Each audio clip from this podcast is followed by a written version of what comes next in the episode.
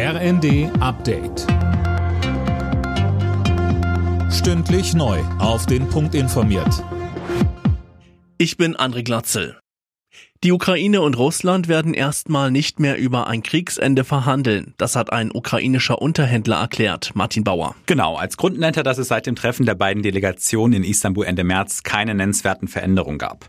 Die Gespräche sollen erst wieder aufgenommen werden, wenn Russland konkrete Vorschläge macht. Dabei stellte der Unterhändler klar, eine gesichtswahrende Lösung für Kreml-Chef Putin legt die Ukraine ab. Und über einen Waffenstillstand könne erst diskutiert werden, wenn die russischen Truppen vollständig abziehen. Schweden und Finnland wollen offenbar schon heute ihre NATO-Mitgliedsanträge einreichen.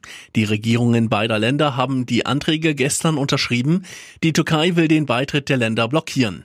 Verteidigungsministerin Lambrecht geht davon aus, dass sich die Türkei umstimmen lässt. Sie sagte in der ARD, wenn Schweden und Finnland der NATO beitreten, dann bedeutet das, dass ganz starke Länder beitreten, mit denen wir auch schon in Übungen beispielsweise sehr gute Erfahrungen gemacht haben. Und es bedeutet eine Stärkung der EU, es bedeutet eine Stärkung der NATO.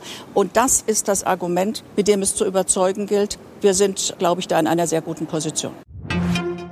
Die sogenannte Bettensteuer ist mit dem Grundgesetz vereinbar. Das hat das Bundesverfassungsgericht entschieden und vier Klagen von Hoteliers aus Hamburg, Bremen und Freiburg zurückgewiesen. Eileen Schallhorn. Bettensteuer, Übernachtungssteuer oder auch Citytax. Viele Städte und Gemeinden erheben die Extraabgabe, die die Hotels von ihren Gästen pro Übernachtung einziehen müssen.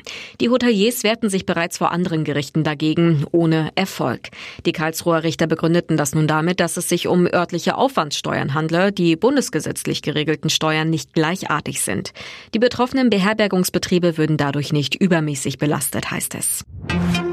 Schauspieler Rainer Basedow ist tot. Er verstarb nach Angaben seiner Agentur am Wochenende nach kurzer schwerer Krankheit im Alter von 83 Jahren.